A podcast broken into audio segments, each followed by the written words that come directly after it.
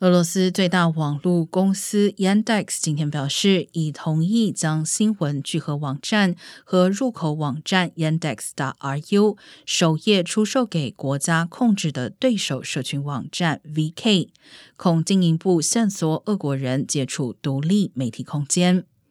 俄国在今年二月二十四号出兵乌克兰后，已通过法律禁止当局所称有关俄国武装部队的假消息，并钳制许多机构的新闻播报自由。